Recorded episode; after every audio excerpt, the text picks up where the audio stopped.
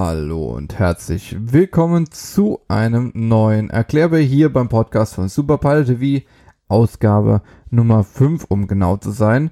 Ja, letzte Woche haben wir ja ein bisschen uns drüber unterhalten, äh, welche ja, medizinischen Voraussetzungen man erfüllen muss.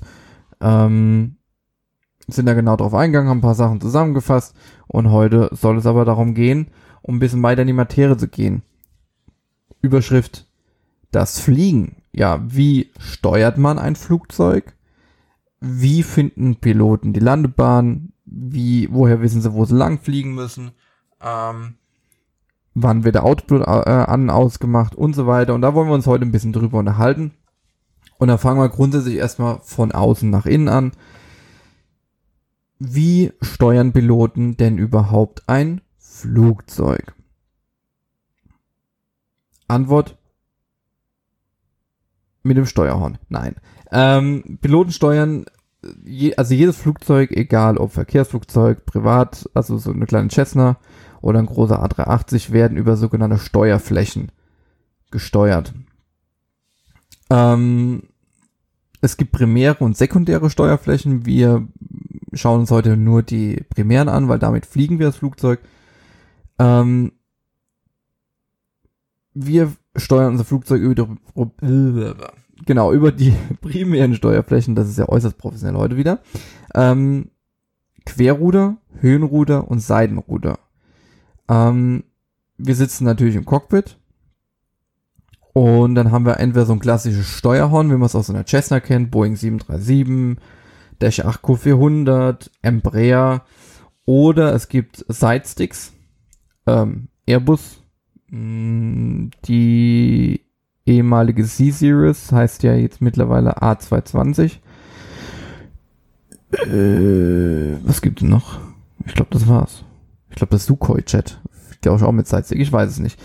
Genau. Ähm, ja. So, das Sidestick ist eher so ein Joystick und das Steuerhorn ist, ja, wie so ein Steuerhorn halt, ne? Wo kann man sich auch gerne mit zwei Händen dran festhalten, wenn man Angst hat, ich weiß es nicht. Genau. Ähm, jetzt ist es so, bewegen wir jetzt nach links und nach rechts. Also wie beim Auto das Lenkrad. Fliegt das Flugzeug nach links oder nach rechts, da wird das Querruder angesteuert. Also um die Längsachse. Es gibt verschiedene Längsachsen, die Längs, also äh, es gibt verschiedene Achsen, die Längsachse, die Querachse und die Hochachse. Die Längsachse geht einmal von hinten bis nach vorne durch, längs durchs Flugzeug. Die Querachse verbindet im Prinzip die beiden Tragflächenenden und die Hochachse geht einfach senkrecht durchs Flugzeug genau in der Mitte durch. Das sind die drei Achsen.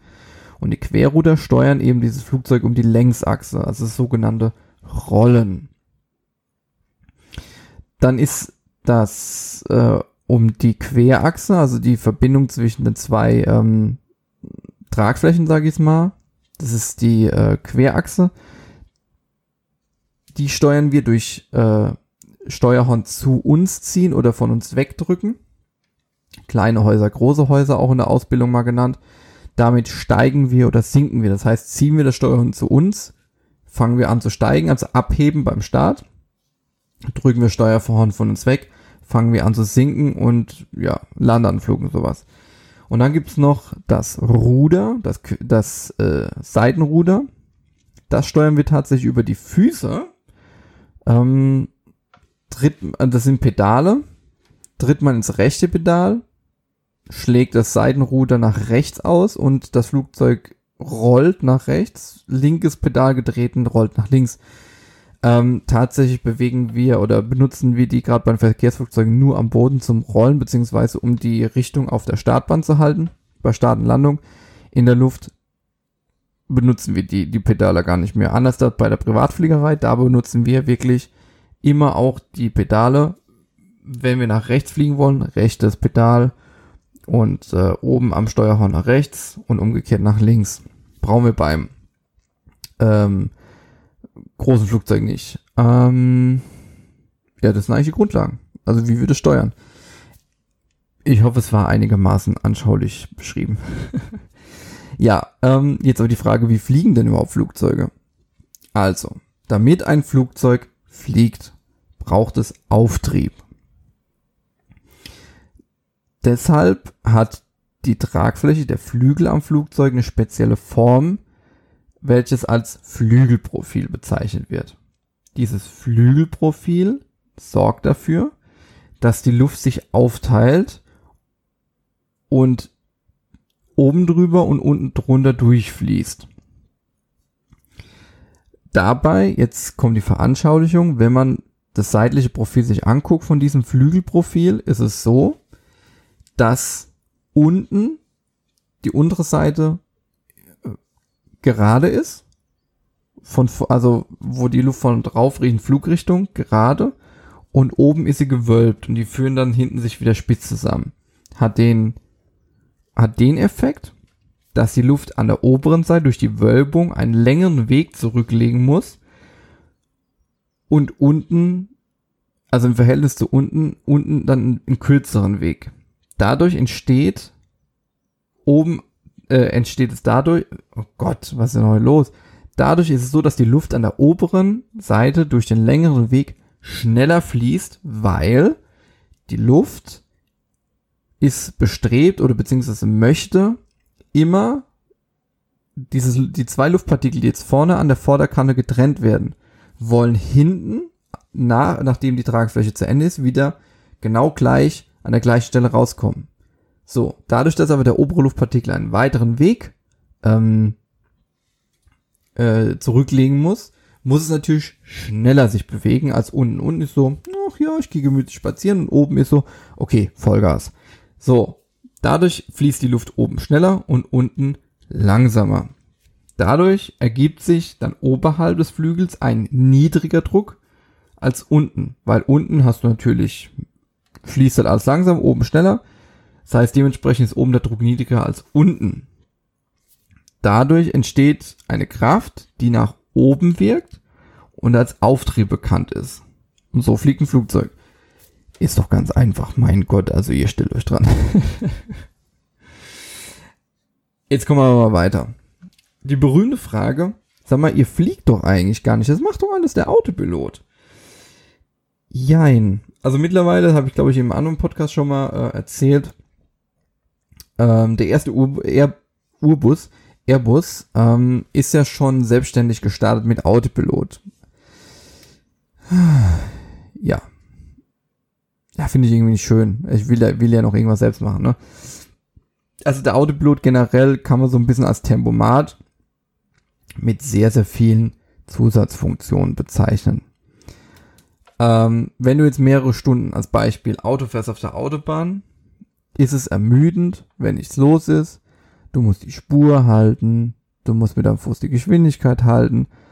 Das bindet Kapazitäten und ermüdet. Deswegen gibt's im Auto ein Tempomat, du stellst auf 130 ein, dann fährt das Auto immer 130, bergauf, bergab, geradeaus. Dann gibt's bei Autos noch einen Spurhalteassistent, du kannst auch ein bisschen entspannt machen. Der verhindert dann, dass du die Spurauto äh, wechselst. Und, und, und. Das gleiche ist im Prinzip, ist auch beim Autopilot im Flugzeug. Er, er übernimmt einfach bestimmte Aufgaben, sodass der Pilot mehr Kapazitäten hat, sich auf andere Dinge zu konzentrieren. Daher wird der Autopilot wenige Minuten nach dem Start bis wenige Minuten vor der Landung eingeschaltet. Ähm, hat den Hintergrund, dass Piloten weniger ermüden, also nicht so schnell ermüden, als wenn sie alles von Hand fliegen müssen und können dadurch am Tag halt länger arbeiten. Also es ist wirklich so, man kann sich glauben, aber es es frisst wirklich enorme Ressourcen ähm, unter Umständen. Es ist rein von der Technik her ist es teilweise erlaubt, dass wenn der Output beispielsweise kaputt ist, dass die Technik sagt, hm, könnte ich ohne Outpilot fliegen, alles manuell. Ist dann die Entscheidung vom, von den Piloten, ob sie es machen oder nicht, aber es ist wirklich so, du bist einfach, weil du musst ja dauernd gucken, Höhe halten, Kurs halten, Geschwindigkeit halten und und und das macht ja alles der Autopilot unterwegs. Und wenn du jetzt, jetzt stell dir mal vor, ihr fliegt nach New York oder nach San Francisco, Los Angeles, wo ihr keine Ahnung, acht, sieben, acht, neun, zwölf Stunden unterwegs seid, macht das mal alles manuell. Da, da werden die ja bekloppt.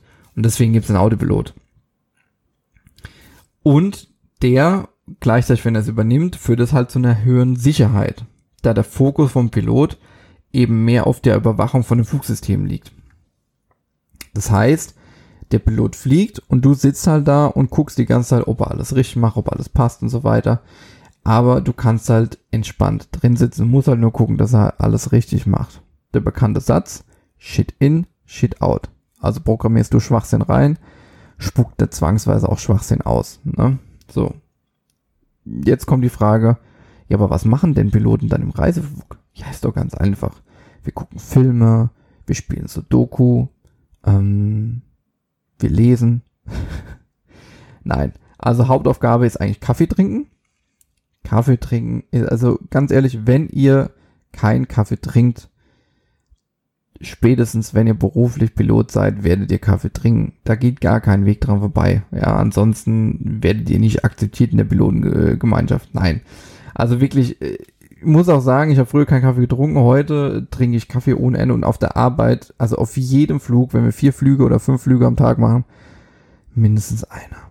Auf jedem Flug. Also das wären dann fünf Kaffees oder sowas. Ähm, Nee, aber tatsächlich werden überwiegend halt Autopilot überwacht, Flugroute überwacht, mit den Lotsen gesprochen. Und äh, ja, der Autopilot kann zwar das Flugzeug an sich steuern, aber so Abkürzungen, die man von den Fluglotsen bekommt oder Änderungen in der F Flugroute, ähm, Gewitter ausweichen, kann er allerdings nicht automatisch. Das sind dann Piloten, die dann dem Autopilot Eingaben geben und der führt die dann einfach aus. Das heißt, der Autopilot macht auch nicht einfach das, was er soll, sondern macht das, was die Piloten machen. Also an, im Prinzip fliegt der Pilot trotzdem noch das Flugzeug, lässt sich aber wie beim Auto die Arbeit abnehmen, ein bisschen erleichtern. Ähm, wiederum ist es leider aber auch so, es ist ein Computer, das heißt, Autopiloten machen auch manchmal nicht das, was sie sollen. Das kennt man, kennt ihr wahrscheinlich alle von eurem, von eurem PC zu Hause. Deswegen muss der Computer auch ähm, ja ständig überwacht werden. Es müssen andere Systeme auch überwacht werden, dass reibungslos funktionieren. Hat eine Grundstörung früh zu erkennen. Das ist einfach wichtig, um Folgeprobleme zu verhindern, ähm, weil die dann unter Umständen auch den Flugverlauf stark beeinträchtigen können. Ne? Äh, Spritverbrauch müssen wir dauernd im Auge behalten müssen ähm, dann rechnen, äh, haben wir denn noch genug Sprit dabei? Haben wir weniger Sprit gebraucht als geplant? Haben wir mehr Sprit gebraucht? Warum haben wir mehr Sprit gebraucht? Und so weiter. Beziehungsweise, wenn wir jetzt auf einmal mehr Sprit verbraucht haben, ist natürlich auch eine mögliche Option. Haben wir vielleicht ein Leck irgendwo? Ver äh, verliert unser Flugzeug Sprit? Also verbraucht es den Sprit nicht, sondern verliert es den Sprit. Und das wollen wir natürlich alles rechtzeitig feststellen bevor kein Sprit mehr im Tank ist. Beim Auto fährt man einfach rechts ran, steht auf dem Standstreifen. Geht beim Flugzeug nicht so einfach. Da geht es dann eher abwärts und äh, ja, ist etwas anstrengender, muss man sagen. Aber jetzt mal zum Thema, woher kennen oder woher wissen wir denn, wo wir lang fliegen sollen? Wie, woher wissen wir denn, wie wir von Düsseldorf nach Palma kommen? Ähm, ganz, ganz früh, aber da sprechen wir, ich weiß gar nicht, da war ich noch gar nicht, noch nicht mal in Planung, weiß gar nicht, gab es da meine Eltern schon, wurden Feuer am Boden entfacht, damit sich Piloten daran orientieren. Heute funktioniert alles ganz anders, und zwar über Funkwellen. Da gibt es auch sogenannte Funkfeuer, daher auch Feuer entfacht. Es wird zwar nichts mehr angezündet, aber man spricht immer noch von Funkfeuer, die senden Funkwellen aus. Ähm, genau. Ähm, und im Flugzeug selbst kann sich dann der Pilot durch die Richtung zu den Funkfeuern und über die Instrumente anzeigen lassen und navigieren, wo man ist, wohin man hinfliegt und wie man dahin fliegen muss. Ja, und dann der Klassiker gibt's im Auto auch. Neben den Funkfeuern gibt es natürlich heute überwiegend oder überwiegend, vorwiegend, ja, mehr und mehr GPS. Das heißt, das Flugzeug kennt je, zu jeder Zeit die GPS-Position hat alle Karten im Navigationssystem gespeichert und so wie es bei wie es im Auto Straßen gibt, wo man dann einfach lang fährt, wo es Navi einem sagt, okay, jetzt rechts abbiegen oder sonst irgendwas, gibt es Luftfahrtstraßen. Also wir fliegen auch auf Luftfahrtstraßen. Und es sind einfach verschiedene Punkte, die dann miteinander verbunden sind, die fliegen wir einfach ab. Und über diese Luftfahrtstraßen kommen wir einfach von Düsseldorf nach Palma. Ähm, es gibt aber keine eins, es gibt nicht nur, es gibt aber in dem Fall nicht nur eine einzige Wegbeschreibung wie beim Auto, weil ich meine, die Autobahn, die geht halt mal jetzt so. Wenn wir jetzt rechts fahren, kommt eine Leitplanke, danach kommt Wald und Wiese, wie auch immer. Bei uns gibt es dann aber auch immer, ähm, wir können auch einfach abbiegen. Ja, wir fliegen jetzt von Punkt A nach B, B, C, C, D, D, E. Jetzt sagt der Lotse, ach Mensch, komm, ist doch schöner für euch und ich habe da Platz im Luftraum. Dann schmeißt einfach mal Punkt C und D raus und fliegt von Punkt B direkt nach E. Das können wir halt machen. Ähm, und das geben wir eben ein und dann fliegt der Autopilot das ab oder dahin. Gleichzeitig kontrollieren wir aber natürlich auch, ne? Ob das alles so äh, stimmt. Und tatsächlich ist Navigieren heute auch noch auch eine große Aufgabe von Piloten, weil wir hatten Fluglehrer zu gesagt, oh Gott, jetzt wird's peinlich, wenn ich den Satz nicht hinbekomme. Wenn du weißt, wo du bist, ist egal, wo das ist. Ganz klar, oder? Wenn du weißt, wo du bist, ist es absolut wurscht, wo du hier auf der Erde bist. Aber du weißt, wo der, wo du bist. Okay, lass mal das genug gereimt. Wie finden denn die Piloten überhaupt die Landebahn? Ja, also die Landebahn finden wir genauso wie unsere Route mit den Navigationsinstrumenten und durch Unterstützung von Flugsicherung, ähm, äh, die uns halt auch führen über unsere An Anflugkarten. Also wir haben Karten, wo wir genau sehen, okay, da ist die Landebahn, dann fliegt man da so an und so weiter. Und der Lotse bringt einen halt aber auch immer da immer in Richtung ähm, Richtung äh, Landebahn. Ähm, das heißt, bei den Navigationssystemen gibt es das GPS und die Funkfeuer, die ich gerade eben schon mal so angerissen habe. Allerdings können die Piloten aber auch jederzeit immer selbstständig die Landebahn finden und sicher landen. Also wir brauchen nicht unbedingt Lotsen. Es gibt Karten, GPS und so weiter. Und also wir, ja, wir kommen klar. So, und wie kommunizieren jetzt, kommunizieren wir jetzt mit den Lotsen? Ja, über sprechen. Wir sehen uns nicht, sondern wir hören uns einfach nur. Ähm, über Funk. Ja. Äh, ist gut, ne? Ja. Ähm, also normalerweise haben wir im Flugzeug immer drei Funkgeräte verbaut, sodass wir immer funken können, wenn eins ausfällt. Die Wahrscheinlichkeit, also ich, ich muss ganz ehrlich sagen, wenn alle drei ausfallen, dann war es einfach ein Scheißtag, du wärst besser zu Hause geblieben. Ähm, allerdings gibt es mittlerweile auch noch ein neues System, also ganz neue Flugzeuge benutzen mittlerweile auch eine Erweiterung vom Funk und zwar den Datenaustausch. Ähm, da ist es möglich, digital vom Fluglotsen ins Flugzeug als Sprachnachricht, so wie wenn man jetzt eine WhatsApp-Nachricht jemandem schickt, kriegt man einfach auf unser Display eine Nachricht und die, da steht dann drin, fliegt man da und dahin, fliegt man da und dahin und dann gibt man einfach eine Antwort. Also den Empfang bestätigt man und dann gegebenenfalls sagt man, machen wir. Ja. Ähm, dadurch wird natürlich auch teilweise überlastete Funkfrequenz einfach entlastet. Also es gibt manche Bereiche, äh, ja, große Airports, also London Heathrow zum Beispiel, also englischer Luftraum ist ja sowieso extrem voll. Und äh, da kann man das sowas dann verwenden, um Sachen rauszuschicken. Ne? Ähm, genau. Und dann gibt's noch zwei Sachen. Wie ist es denn, wenn man nachts fliegt? Also Cargo-Fliegerei ist ja Nacht. Ähm, kann man da schlafen? Wo schlafen Besatzung und so weiter? Also, als Pilot kann es auch vorkommen, dass du durch die Nacht fliegst da immer zwei Piloten im Cockpit sitzen müssen, ist es